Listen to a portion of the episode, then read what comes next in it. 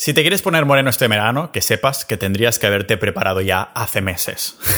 Esto es lo que vamos a descubrir hoy, aunque voy a dar un truquito para ponerte moreno más o menos en tres días si tienes la piel ya preparado. Entraremos a verlo en detalle, pero es como el gimnasio, no puedes esperar ir la primera semana de junio como ahora al gimnasio y estar fuerte ya para julio, ni mucho menos. Lo tienes que planificar con antelación, porque ponerse moreno es sexy por las mismas razones que estar tomazado o tener una buena mandíbula es sexy. Las razones son que es un signo de salud y utilidad social, para decirlo así, ¿vale? Un hombre moreno en la prehistoria era sinónimo de pasar horas al sol, pues buscando comida para proveer para su tribu. Y claro, los recolectores de fruta estarían bajo la sombra de los árboles y hubieran tenido una piel más clara que la corrupción española.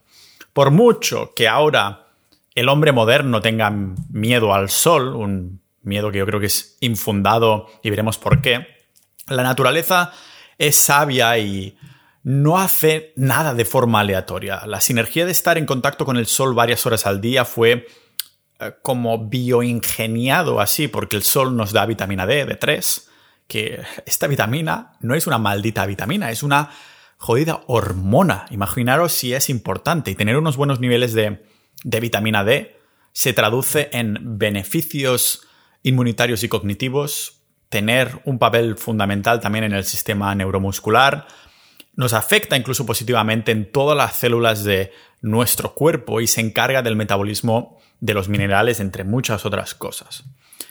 Por eso digo que la naturaleza no hubiera creado un entorno en el que tuviéramos que, que salir a cazar y pasar muchas horas al sol para que después resulte que ah, es algo perjudicial para nuestra salud. De lo contrario, seríamos animales nocturnos.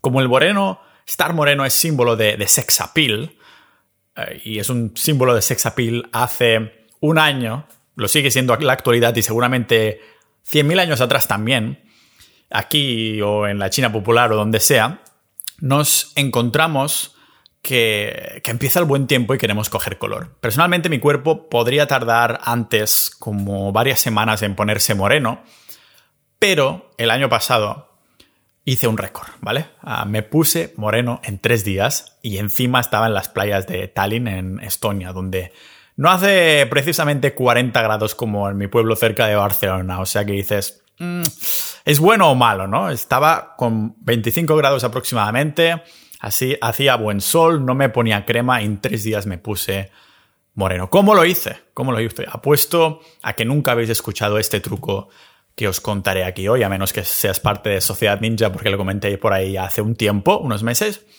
Pero vamos a comentar el rol de la vitamina D, los tipos de rayos y cómo maximizar ponernos morenos, si es sano o no. Y he dado un poquito de, ah, un poquito de spoilers al principio, pero vamos a vernos cómo ponernos morenos y aumentar ese sex appeal y muchísimos otros factores de salud aquí en este podcast multipotencial de Pau Ninja.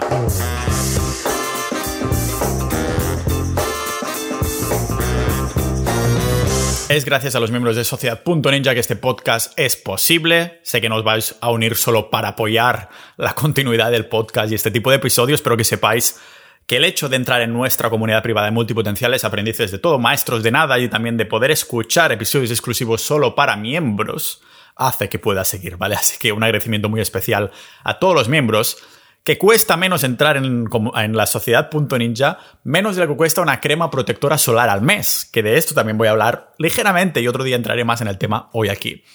Tenemos canales de salud, ah, de carnismo, de fitness, de calistenia dentro de, dentro de Sociedad Ninja y esto es uno de los trucos que compartí hace tiempo y el que debatemos dentro también. Pero vamos a ir por pasos, ¿vale? Porque Sí, adentro hablamos del carnismo, de lo que funciona en algunas dietas, las personas, las dietas que siguen estas personas, algunos miembros y demás. Y incluso si no seguimos una dieta que, que sea perfecta o tenemos hábitos de mierda para la salud en nuestro estilo de vida, el hecho de conseguir vitamina D3 del sol es de lo mejor que podemos hacer y debemos hacer para tener una salud ancestral. Me arriesgaría a decir que la falta de vitamina D3 es una de las principales ah, causas incluso de los problemas de salud que tenemos en nuestra sociedad contemporánea, en nuestra sociedad actual. Lo digo tal cual así, ah, porque la vitamina D no es una vitamina, es una maldita hormona. Y aún así, No sé si os podéis imaginar que, o sea, es tan importante y la recomendación oficial de los gobiernos es de menos del 10% de lo que en realidad nuestro cuerpo necesita de vitamina D3. Es decir, el rango que se recomienda de vitamina D3 que tienes que consumir o nutrir a tu cuerpo diariamente es muchísimo menos de lo que en realidad ah, pensamos. perdón, de lo que en realidad necesitamos. Veremos por qué, ¿vale? Pero claro, hay una diferencia también entre tomar el sol para obtener vitamina D3 o tomar el sol para ponerse moreno porque la intensidad de radiación ultravioleta, los rayos ultravioletas, pues llega a su punto máximo sobre las 12 o la 1 del mediodía, depende de, qué zona estés, pero acostuma a ser en, este rango. ¿Qué tipo de rayos queremos? Porque hay varios tipos de rayos UVA, ¿vale? No sé si los conocéis, pero aparte hay tres, uno no lo vamos a mencionar porque hacer más referencia a la luz y, y tal, pero hay los rayos UVA y los rayos UVB. U VP, vendría a ser, ¿vale? Los rayos UVA no nos dan vitamina D, son los que simplemente nos ponen morenos, y los rayos UVB, UVB, joder, UVB, son los que dan vitamina D3. Vale, los rayos UVA, esto es fácil de acordarse porque es como la maldita fruta, una uva, ¿vale? Pues estos rayos, los UVA, son los que te pones ahí en el solarium, y no es que sean malos o que haya unos que sean mejores que otros, y de hecho, ponerse moreno ah, con los rayos uvas únicamente también tiene beneficios como hacerte sentir mejor anímicamente, pero también activar los receptores de melanina que te protegen del daño del, ADN. En un contexto ancestral, la exposición a los UVA y los ah, UVB irían de la mano, porque claro, los UVA te preparan la piel del daño solar para repararse cuando haya una estación con más rayos UVB porque entonces, cuando esto ocurra, tu piel está preparada para absorber el máximo de vitamina D3 sin dañarse, o más bien dicho, para repararse.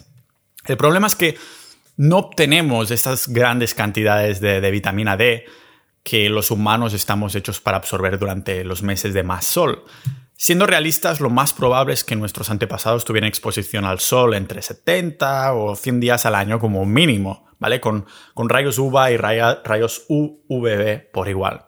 En cambio, ahora nos encontramos que todo el mundo es deficiente en vitamina D, que, ah, que se prepara la piel poniéndose moreno con rayos UVA, pero prestando cero atención a que esta preparación no es para que nos pasemos la mayor parte del tiempo encerrados en casas, edificios y oficinas. No, es para que después la piel pueda absorber mejor el máximo de cantidad de vitamina D3 de los rayos UVB, que es de vital importancia para estar sano, porque es una maldita hormona, como ya he repetido. Y esto sin entrar en detalles aún, en cómo la recomendación oficial es de 600 unidades internacionales, cuando en verdad necesitamos al menos 10 veces más de esta recomendación. Por ejemplo, hoy el punto máximo de rayos UVA fue sobre la una del mediodía, así que mi objetivo era empezar a trabajar ahí en el coworking pronto, como siempre hago en el café, ¿no? O en casa, o en este caso en el día de hoy en el coworking, y estar expuesto alrededor de esa hora al sol, porque antes de ir al gimnasio, pues me he puesto ahí sin camiseta en unos bancos que todo el mundo me estaba mirando, pero bueno, da igual, es para mi vitamina D. Lo que quiero lo que quiero no es la tarjeta del hormiguero, sino estar expuesto al sol rollo una hora antes del pico de rayos UVA y una hora después del pico. Esto hace que si paso un total de una hora o idealmente dos o tres horas fuera de los picos de rayos UVA, pero eh, a su alrededor, estoy maximizando la vitamina D y solo tengo que estar fuera preocupándome del sol unos 3, 4 o 5 días la semana. No tengo que hacerlo ahí cada día, ¿vale? Porque además habrá días random, días aleatorios que va a llover. Resumen, ¿Cuánto tiempo tomar el sol para ponerse moreno? Unas dos horas alrededor de los picos de rayos UVA durante, los, durante tres o cinco días a la semana. Lógicamente, como más tiempo estés ahí fuera, pues siendo claros, ah, mejor, pero vamos a ser claros y es que no es realista para la mayoría de personas con trabajos convencionales en, como digo, nuestra sociedad occidental. Algunos dirán, oh, estoy muy pálido, no me pongo moreno, siempre me quemo, soy de Galicia, soy pelirrojo. Si eres de esas personas a las que les cuesta ponerse morenas, lo primero que harías pues sería adelantar en el tiempo, en los meses del año, tomar el sol, adelantarlo mucho. Lo más relevante para ponerse moreno sin quemarse sería empezar a tener exposición al sol antes de que empiece el verano, incluso durante el inicio de la primavera. Empezar a sentir el sol en mayo o incluso antes para empezar a acostumbrar la piel al sol. No puedes quedarte ahí todo el maldito año en la oficina y después ir a la playa un día en medio de julio esperando que la piel te vaya a responder divinamente. Tenemos la suerte de vivir en uno de los sitios del planeta donde las estaciones están tan marcadas como es, por ejemplo, España. Con invierno, primavera, verano y otoño hay muy marcadas unas estaciones muy marcadas. O sea que podemos replicar lo que hacían nuestros ancestros, tener una exposición al sol gradual. Oh, Pau, pero entonces mientras me voy a exponer al sol me pongo ahí a, la terraza o donde sea, ¿qué protector solar debe usar? ¿no? ¿Qué nivel de protección tiene que tener mi crema? Pues yo me atrevería a decir que ninguno. Tócate los huevos porque hay varios estudios, ah, voy a enlazar alguno en las notas del episodio, que miran el contenido de la mayoría de cremas solares y su contenido de benceno, que lleva estudiándose, es un compuesto que lleva estudiándose desde hace como 120 años como un agente cancerígeno bien conocido. O sea que la relación es muy directa y aún así hay montones de estas cremas que llevan este compuesto, ¿vale? Nuestros antepasados no usaban ni, ni, protector solar, ni pastillas, ni gafas de sol, ni suplementos de vitaminas, y aún así los cánceres de piel siguen en aumento desde, desde esta era que estamos conociendo, ¿vale? Los cánceres de piel siguen en aumento. ¿Cómo puede ser si todo el mundo es mega ultra consciente de los protectores solares? El sol, fijaros que no tiene la culpa, sino que hace de catalizador de un mal estilo de vida que ahora comentaremos. Y quiero indagar más en el tema del cáncer de piel, los protectores solares, y creo que voy a dedicar un capítulo aparte sobre esto. El caso es que tan importante es la exposición al sol desde los inicios del año como cambiar algunos factores de nuestro estilo de vida, ¿vale? Es mucho más relevante de lo que nos podamos creer Ah, para no quemarnos el estilo de vida que llevamos, que no el tipo de cremitas que te estás poniendo ahí y demás, ¿vale? Por ejemplo, ah, sería reducir a los omegas 6 de la dieta, que los omega 6 son las grasas inflamatorias, cuando hay un desbalance de omega 3 omega 6 y se lleva mucho más el omega 6, que es en la mayoría de alimentos es así, pues es esta inflamación, ¿vale? Esta grasa inflamatoria. También cambiar de carne a carne de pasto. El peor enemigo de la carne es la propia carne, ¿vale? La carne de mala calidad. Tenemos que cambiar a carne de pasto. Dejar el veganismo si eres vegano, ¿vale? Introducir carne y alimentarse con productos lo mínimo de inflamatorios posible, ¿vale? Olvídate de refregarte ahí, restregarte con aceite de oliva, pastillas o zanahoria para ponerte moreno, porque nada de esto sirve. Mira tu dieta, reduce los omega 6 y aumenta la exposición al sol mucho antes de que sea verano. Podemos aquí hipotetizar que nuestros antepasados no se, no se horneaban como una maldita patata a propósito como hacemos nosotros, ¿vale? Estaban bajo el sol cuando tocaba cazar y lo buscarían para relajarse. Si era demasiado caluroso, lógicamente, pues estarían debajo de una sombra, no iban ahí a espachurrarse porque sí. Nosotros, eh, pues haríamos exactamente lo mismo, pero en, en un contexto de supervivencia, en un contexto de sentirse bien, cómodo y demás, ¿vale? Ah, por esto digo que es una hipótesis plausible, porque es de sentido común. Lo que no es de sentido común es que cuando vayamos a la playa vayamos a pasarlo mal. Nos horneamos, se nos depletan los minerales y saltamos al mar a refrescarnos cuando ya no podemos más, ¿vale? Y después vuelta a repetir todo este, este proceso. se hornean, ¿no? La gente ahí con como una patata mal cuidada y cuando sienten calor, pues entran en el mar. Esta es la rutina que acostumbra hacer la gente. Y por mucha vitamina D3 que podamos estar obteniendo, nuestros cuerpos, que además no hemos preparado durante el verano, antes del verano, se están estresando, ¿vale? Están estresados porque están a 35, 40 grados constantes. Es por esto que yo tampoco es que vaya mucho a la playa, pero cuando voy sí que me pongo moreno rápido. De hecho, me puedo poner moreno sin ir a la playa, literalmente. Y todo gracias al secreto este prometido que el verano pasado me hice poner moreno con solo tres días en Estonia, que os voy a revelar aquí. Tenía que hacer un poquito de, de Lógicamente este año voy a volver a repetir tanto de Estonia, me voy al norte de Europa otra vez a pasar el verano porque odio estos 40 grados y esa sofocación de, estar en, España, en, el sur de Europa. Yo prefiero pasarlo en el norte y se pasa divinamente, muy templado, aunque tienes luz todo, todo el año. ¿Y cuál es el truco que usé para ponerme moreno rápido? Pues me tacharéis de loco, ah, pero me esparcí cuatro gotas de un suplemento líquido de vitamina D por el torso y me fui a las playas estonianas a tomar el sol tranquilamente a 25 grados. Solo tardé tres días en coger color. ¿Y cuál es la evidencia, Pau? ¿Cómo puede ser? ¿Dónde viste esto? ¿En qué estudio científico viste que ponerte gotas de vitamina D, gotas de vitamina D, ah, pues sirviera poner, para ponerse más moreno? Pues absolutamente ninguna, ¿vale? Cuando, hay, cuando no hay evidencia, también os lo digo. El resto de, de temas están bien fundados, pero si no hay evidencia, os lo voy a decir, no hay absolutamente ninguna evidencia que este funcione, aunque me funcionó, ¿vale?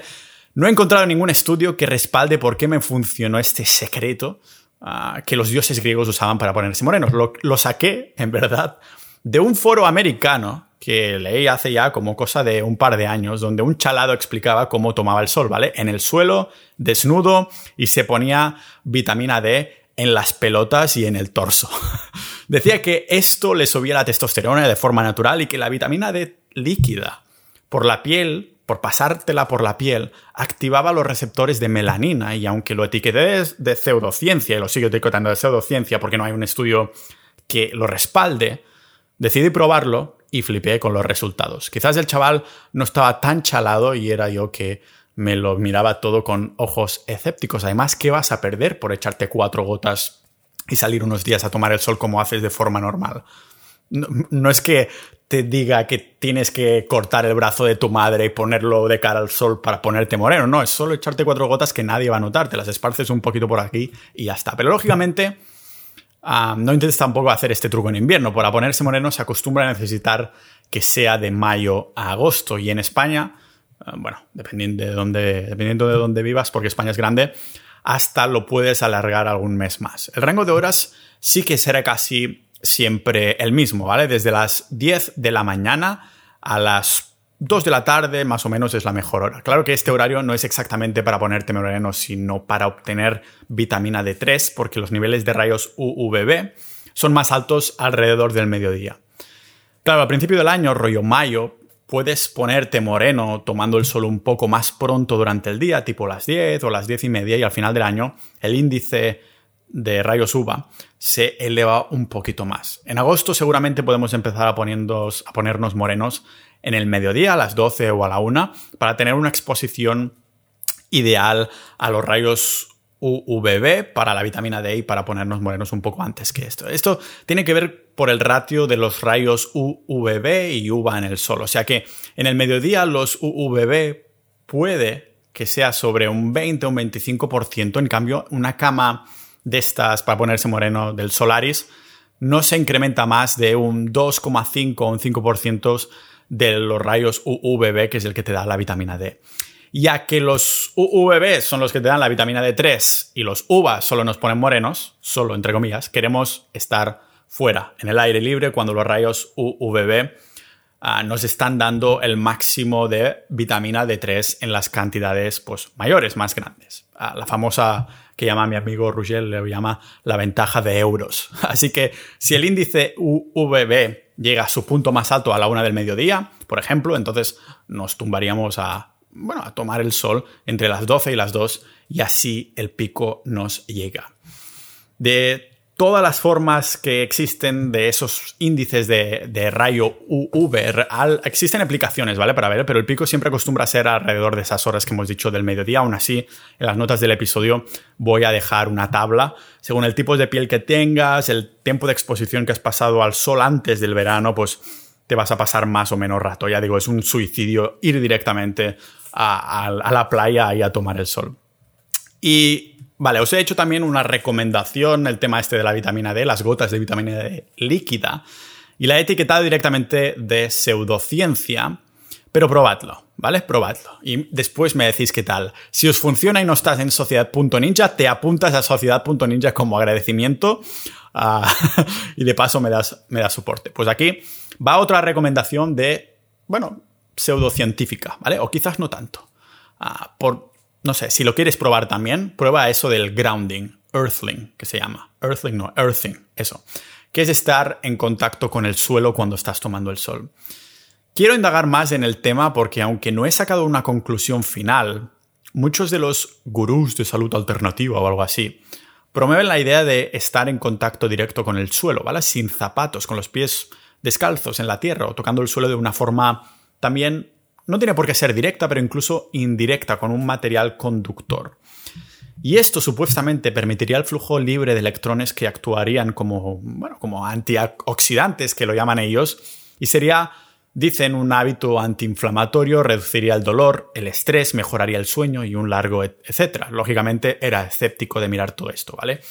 Y suena como una tontería hippie pseudocientífica, pero me he sorprendido ver como digo, sin indagar aún en profundidad, pero lo haré, suscríbete a este podcast, que hay varios estudios reales, ah, me refiero a que no son epidemiológicos, sino que son análisis clínicos, que dan soporte al grounding y a sentir la tierra en los pies. Estos estudios siguen a personas con estrés general, ¿vale? Ansiedad, problemas de sueño y demás. O sea que Sí, podríamos argumentar que el hecho de estar en contacto con la Tierra tiene un efecto relajante y de placebo cuando estás caminando al fin y al cabo por la naturaleza o así. o sea, que no haya una descarga de energía. No es que haya una descarga de energía, sino que, claro, estás en la naturaleza y lo estás asociando a que vas descalzo y en contacto por la tierra. Eso decían, ¿no? Que hay... No, no, no tiene nada que ver con una descarga, es que estás en la naturaleza y esto te relaja. Pero, claro, el problema con este argumento es que la, intervención de esas personas no fue caminar por el bosque, no fue ir a caminar por la naturaleza, sino que simplemente les hicieron dormir en una cama en contacto con la tierra. Además, como digo, era un ensayo clínico, con un grupo de control y uno de intervención, o sea, ciencia de verdad. Indagamos más en esto, lo prometo próximamente, dejando unas semanas que indague bien. Pero por el momento tendría sentido en vez de tomar el sol en una terraza, como he estado yo haciendo muchos años en mi pueblo y poniéndome muchísimo menos moreno que antes, a hacerlo en vez de esto en una terraza, en el suelo de tu jardín o al menos cerca del suelo, ah, directa o indirectamente. Puede ser una tumbona de aluminio que nos haría de conductor desde la Tierra. Voy a poner alguna ahí las notas del episodio. Y bueno, de paso también, ya que estamos en una tumbona, los bichos no nos molestan, que a mí no me mola sentir como las hormigas monopolizan mi espalda cuando me tumbo en una zona de hierba. Según estos defensores del grounding, aquí ya no solo estaríamos obteniendo los beneficios del sol, de tomar el sol, de ponernos morenos, sino que además estamos en contacto con la tierra, obteniendo sus ah, antioxidantes, estamos con el aire fresco y todo lo demás. Si aparte de estar en contacto con el suelo, además podemos tomar el sol completamente desnudos, aún mejor, ¿vale? No solo porque hubiera sido la manera en cómo nuestros ancestros hubieran estado expuestos al sol, no solo por esto, sino que la idea es exponer al sol nuestras pelotas, nuestros genitales. O si no tienes pelotas, tus genitales, ¿vale? Tus partes nobles. ¿Es bueno tomar el sol en los genitales? La respuesta es que sí, porque incrementa el libido, deseo sexual y aparentemente podría fomentar la producción de hormonas. No es ninguna broma. Y que no es ninguna. De nuevo, probadlo. Si tienes la opción, pruébalo. Seguro que te pones topalote, eso te, te lo aseguro. Y, eso de la producción de hormonas me gustaría ver si hay alguien que, pueda hacer un test ahí de antes y después de tomar el sol en pelotas, ¿vale? Y esto lo saqué, es científico también. No he podido encontrar un estudio que hace, haga referencia a la subida de testosterona en pelotas, pero lo saqué de la historia de un tipo, un pavo, que hizo un maldito agujero en el techo de su casa para poder tomar el sol completamente en pelotas y que le tocara el sol eso, en las bolas, ¿vale? Y tendría sentido. Tenemos el sol en el cielo, bueno, lógicamente, y el, sol está ahí ahora mismo, ¿vale? Imaginaos, acaba de terminar el invierno y toca reproducirse. Es la naturaleza diciéndonos que tenemos abundancia de estos nutrientes que el cuerpo necesita, que son cruciales para el desarrollo de la vida y para que los bebés nazcan en estaciones de abundancia alimenticia, ¿vale? No es casualidad que la vitamina D3 también está asociada, esto sí es evidencia, está asociada con el peso más elevado en un recién nacido, ¿vale? En la altura de un adulto. También es increíblemente importante para la función del sistema inmune. Está literalmente involucrada en crear cada maldita célula de nuestro cuerpo y está asociada a la longevidad porque alarga los telómeros y está también asociada, y esto quiero hablar muy adelante, en la absorción del calcio. Si nunca habéis probado eso, de tomar el sol desnudo, si tenéis la oportunidad, dadle una intentada y me decís, ¿vale? Os pondréis más cachondos que Bárcenas en una convención de correos. Esto es el llamado a la naturaleza, literalmente. Ah, la verdad es que quedo bastante flipando en el tema de ponerse moreno, tomar el sol, que haya tan pocos estudios científicos que podrían dar evidencia, evidencia a esto. Ah, sin embargo, mm, lo que es real y lo que sabemos sí o sí es que la vitamina D3 es tan, tan importante por todos los motivos que acabo de listar y me parece rarísimo. No sé si es otro complot o algo por el estilo. Voy a hacer un episodio solo, solo sobre la vitamina D3, pero me parece rarísimo que aún así las cantidades recomendadas de vitamina D3 oficiales, no solo de España, estoy hablando de toda Europa, Estados Unidos, sean tan, tan, tan bajas, muy, muy, muy bajas. ¿vale? Pero lógicamente tanto tomar este sol con pelotas como para hacer el grounding, lo ideal sería que estuviéramos ahí en una, en una área rural en vez de la ciudad, no solo para que, bueno, no te vea nadie, a lo mejor si te da vergüenza, no solo por estos motivos, sino también para estar menos rodeado de radiaciones EMF que se interpondrían en la reparación del ADN y otros factores que iremos viendo más al detalle a medida que pase el tiempo.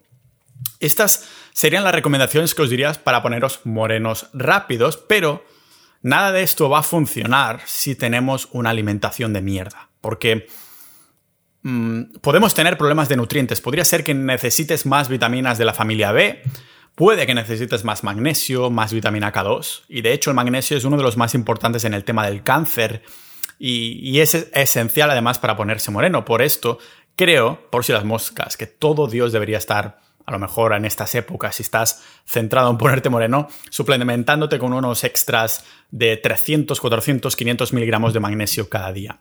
Sí, ¿vale? Tenemos las recomendaciones oficiales de magnesio y de vitamina... Coño, que había un mosquito aquí. Y de vitamina D, que son, como digo, recomendaciones extremadamente bajas, ¿vale? Pensad que además muchas ah, de las otras vitaminas liposolubles, especialmente la vitamina A, la vitamina K2, Incluso algunas vitaminas de la familia B y minerales se usan en, fijaros, ¿eh? en el metabolismo de la vitamina D3.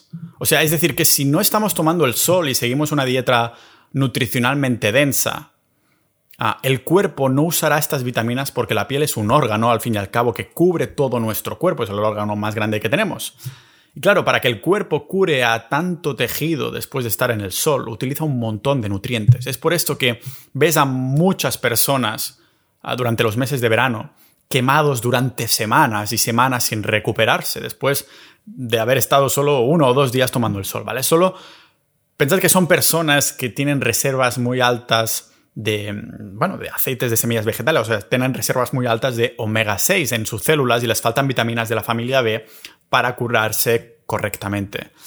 Si en cambio estás en un buen estado metabólico, incluso si estás perfectamente sano, es muy importante usar estos nutrientes almacenados porque si llevas décadas sin que te toque el sol, sin reciclar estos nutrientes, no es exagerado, ¿vale? Lo estoy diciendo pensando en el caso de mi padre, por ejemplo, que nunca va a tomar el sol como tal, siempre ha estado blanco, ¿vale? Y, claro, si vas ahí sin reciclar la piel casi, y suena a serpiente, pero ya me entendéis, entonces ¿qué pasa? Que tu hígado, tus órganos, tu tejido adiposo, tu grasa corporal, estará guardándose estas vitaminas por la anticipación de tomar el sol, pero si esto nunca pasa, es mucho más fácil que haya un desbalanceo de montones de nutrientes. Un suplementillo de vitamina D no va a aliviar un problema subyacente. O sea, que sí, está bien suplementándose si te falta, ¿no? Vitamina D3 está bien suplementándose si eres muy deficiente. Pero ya está. No va a solucionar este problema de mala alimentación y desbalanceo de nutrientes. Y ya solo nos queda tumbar, también el, el mito de que se puede obtener suficiente vitamina D de alimentos, pescado o cosas por el estilo, ¿vale? Es una mentira más grande que mis glúteos congestionándose, contrayéndose, haciendo mi hip thrust, ¿vale? Estamos hablando de ser suficiente. Es decir, de consumir suficiente vitamina D solo vía alimentos y que ya está, con, solo con consumir alimentos con vitamina D va a ser suficiente. Lo que simplemente no es cierto, es una aberración, es una mentira. Pero Pau, el salmón lleva la leche pasteurizada, lleva... Créeme que si O sea, ni siquiera se acerca a lo que necesitamos de verdad. Si has tomado muy poco el sol en los últimos años con un trabajo de oficina o en una ciudad rodeada de sombras de edificios altos, podemos decir que si te empiezas a tomar en serio lo de tomar el sol, ponerte moreno o lo que sea, suplementarte con mucha vitamina D para contrarrestar esa escasez no va a ser suficiente, ¿vale? No solo necesitas sol, sino también tiempo, ¿vale? Los niveles normales, o más bien dichos, necesarios, los niveles necesarios de vitamina D3 que necesita tu cuerpo, pueden tardar mucho tiempo a volver a estar en los niveles que tienen que estar normalmente. No estamos hablando ni de ellas, de, ellas como días o semanas y en muchos casos ni siquiera de meses, ¿vale? Si tienes 60 años y tu vitamina D ha estado por los suelos toda tu vida, como es el caso de, de mi padre, puedes tardar 2, 3, 4 años de ser proactivo tomar el sol para volverte a unos niveles, unos niveles más bien óptimos. Pero, ¿qué esperas? No? Te has pasado toda tu vida alejado del sol ah, con este miedo infundado de los medios. no puedes arreglarlo con las cuatro gotitas en el torso de ponerte moreno y esperar que todo vaya a funcionar. Hay que tener esa previsión. Quiero indagar más en esto desde un nivel a lo mejor no tan práctico como trucos para tomar el sol, ponerse moreno, sino desde el punto de vista de por qué ese ataque constante al sol, de, oh, qué malo es el sol, eso es lo que piensa la mayoría de personas ahora mismo, sobre todo de las generaciones de, mis padres. Conozco personas de mi edad que solo salir a la calle se ponen un poquito de cremita de solar y yo creo que es peor el remedio, lo que dice ser el remedio que la enfermedad. Si tienes una exposición a un sol liviano al inicio del año y gradualmente te vas exponiendo a él, claro que hay factores genéticos de cáncer de piel, pero a niveles generales, ¿cómo puede ser que sigamos incrementando los cánceres de piel tanto, tanto, tanto, a pesar de que todo el mundo es consciente del protector solar? yo llevo años ya sin usar protector solar. La única vez que lo he usado, a lo mejor un par de veces, es cuando he estado una época consciente de decir, si he estado semanas o incluso meses en un país donde no hay sol y ahora que vuelvo a mi pueblo, eh, quiero caminar sin camiseta como normalmente hago. Entonces sí, ¿vale? Los la primera semana me pongo cremas, cremas bastante específicas, pero yo creo que esto es incluso como las grasas saturadas. O sea, puedes leer toda la teoría, escuchar este maravilloso podcast y ver por qué las grasas saturadas no solo son buenas, sino que necesarias para estar vivo y sano. Pero ah, detrás de tu cabeza sigue teniendo, sigues teniendo ese ruido de los medios, de tus padres, de tus conocidos que dicen, no, no, grasas saturadas son malas y sigues con ese miedo de no quererlas consumir en exceso.